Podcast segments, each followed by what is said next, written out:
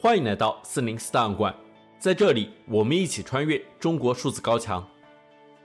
尽管中国的言论审查和舆论管控日趋严峻，国家对公民的监控也无处不在，但我们依然可以看到那些不服从的个体，顶着被删号、被约谈，甚至被监禁的风险，对不公义勇敢发出自己的声音。中国数字时代在四零四文库栏目中长期收录这些被当局审查机制删除的声音。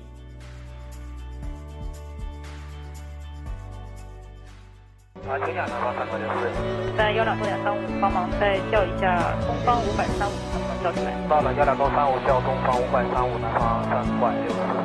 啊，东方的五百三五，南方三百六四。就是，麻烦在幺两幺点五里面尝试叫一下东方五百三五。五百三五，南方三百六四，幺零幺五叫东方五百三五。三月十八日，在东航 MU 五七三五空难一周年的三天前，微信公众号拉上窗帘发布文章：东航梧州空难也许不会公布事故原因。文中写道：三天后就是东航 MU 五七三五空难一周年的日子。近期有消息说，可能马上就会公布调查结果，特别是事故原因。不过，在该微信公众号作者看来，公布事故原因的可能性并不大。关于事故原因，该微信公众号作者当天就说有两种可能：一是空中解体，一是飞行员自杀。有些网友对自杀这个推测还很有意见。波音 737NG 并不是 737MAX 没有自动俯冲的问题，而且从巡航高度掉下来需要一分钟，只要通信系统没有故障，正常的飞行员都会向地面报告。不声不响突然掉下来，确实只有这么两种可能性。但新闻画面显示，飞机比较完整地扎入了地面，远处散落的部件很少。后来黑匣子在美国解读完毕后不久，国内的 737NG。含七三七七百八百九百也都复飞了，所以事故原因到底是什么呢？官方没说，大家也都不知道。我国民航其实非常安全，标准是全球最高的。东航梧州空难是十几年来我国民航唯一的重大安全事故。我国上一次广受关注的重大事故还要上溯到二零一一年的七二三温州动车追尾。那起事故造成四十人死亡，上海铁路局局长被就地免职，刘志军后来也进了监狱。但对比温州事故与梧州事故，能发现有许多不同。比如从百度百科来看，温州动车事故的资料都是干货，包括事故过程、遇难者名单、原因分析和赔偿标准等等。而东航的梧州空难却多是深刻反思、坚持贯彻、牢牢守住等空话。不仅没有遇难者名单，甚至通篇连赔偿两个字都找不到。百度百科谁都能写，但我国媒体在报道灾难时特征明显，一般都会有许多人采访遇难者家属，在帮助他们的同时挖掘一些悲情故事。很奇怪的是，在东航梧州空难中，遇难者家属的声音极少，这起事故的赔偿也鲜有媒体关注，只有自媒体在不断追问。就在该文发出后两天，中国民航局于三月二十日发布关于三二一东航 MU 五七三五航空器飞行事故调查进展情况的通报。通报中称：“引号，由于本起事故非常复杂，极为罕见，调查还在持续深入进行中。正如作者所预料，官方并未公布事故发生原因。”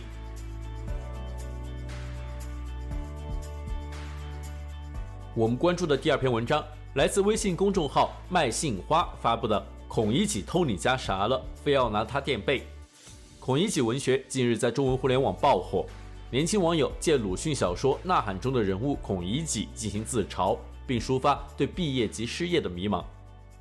你怎么这样护我的清白？和口诀与他们继续争辩。骆驼祥子之所以死，是因为他拉车不够努力。鲁迅的每一篇文章都碰了不能碰的。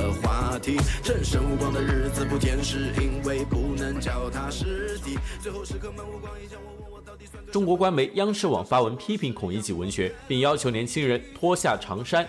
但是官媒的宣传遭到翻车，许多网友认为官方将孔乙己们的苦难都怪罪到个人身上，全然不顾时代和社会的因素。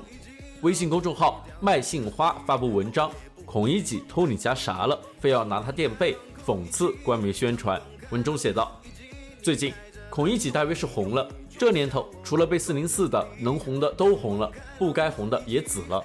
但事情正在变化，孔乙己也似乎有沦入四零四的苗头。网上有一些人从绍兴市城乡结合部的乱葬岗里掘出他的长衫，披在自己身上，活得很苦、很控诉的样子。这岂止是悖谬，简直是大逆！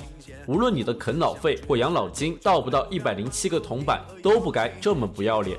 尤其不该强征孔乙己老师做你们的精神领袖。孔乙己没你们那么卑污苟贱，他命苦，从不怨政府；点背，从不骂社会。即便饿得面黄肌瘦，也不怨朝廷一声；即便做贼，也不做反贼。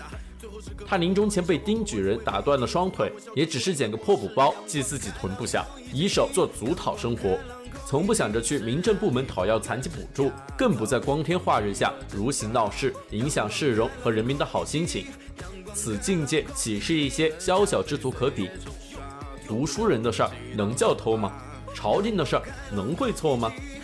我小时候的教科书说，孔乙己是科举制度下的牺牲者，被四书五经毒害躯体和精神，让他又穷又怪又懒，最终走上了不归路。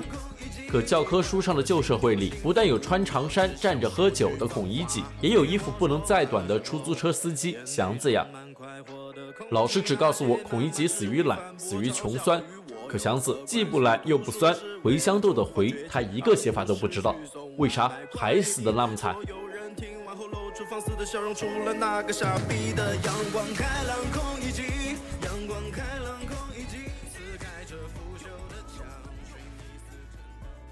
三月二十三日，TikTok CEO 周受资出席美国国会听证会。三月二十五日，微信公众号报人刘亚东发布文章：全球化丧钟不仅为张一鸣而鸣。文中写道。CEO 周受资的表演很到位，力图向美国议员们证明 TikTok 是一家商业机构，注册在美国，营业地在美国，管理层和主要员工在美国，并承诺所有美国公民的用户数据都保存在美国境内，受到严密的保护。虽然他的大股东是中国公司，创始人是中国人，但是字节跳动一家纯粹的民营公司，不受任何政府的控制。直到有个议员问。北京的工程师能接触到美国的数据吗？周受资回答可以。这个问题注定了 TikTok 的命运。合规上已经存在巨大的风险漏洞，任何人都不敢在听证会上撒谎，因为构成伪证罪，不仅公司被查，而且个人还需承担刑事责任。后来克伦肖议员追问这个问题，周受资只能抖机灵回避问题，说我是新加坡人。但所有议员都不难搞懂。那你怎么保证字节跳动公司里的其他中国员工不会滥用信息？因为在中国法律上，白纸黑字不提供情报是违法的。以前是潜规则，做了不说。后来我们光明正大颁布了《国家安全法》《国家情报法》等许多法律，明文规定任何企业和公民均负有向政府提供情报的协助义务。这一条对中国企业走出去是不太有利的。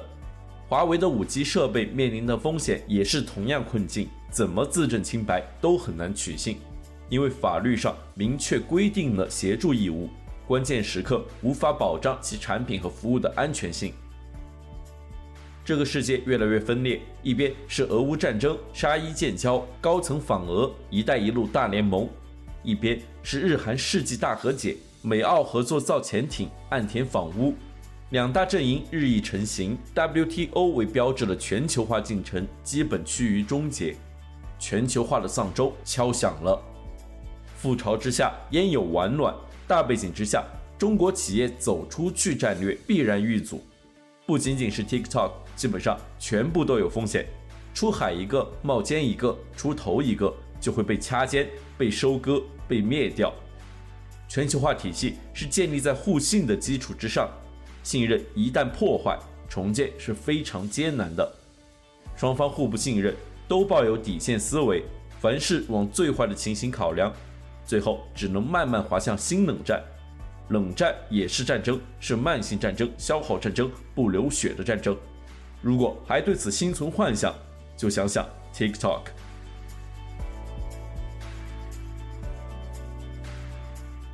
以上是本期选读的三篇四零四文章，文章全文见中国数字时代网站。这些作品版权归原作者所有，中国数字时代仅对原作进行存档，以对抗中国的网络审查。中国数字时代 CDT 致力于记录和传播中文互联网上被审查的信息，以及人们与审查对抗的努力。欢迎大家通过电报、Telegram 平台项目投稿，为记录和对抗中国网络审查做出你的贡献。投稿地址请见本期播客的文字简介。阅读更多内容，请访问我们的网站 cdt.media。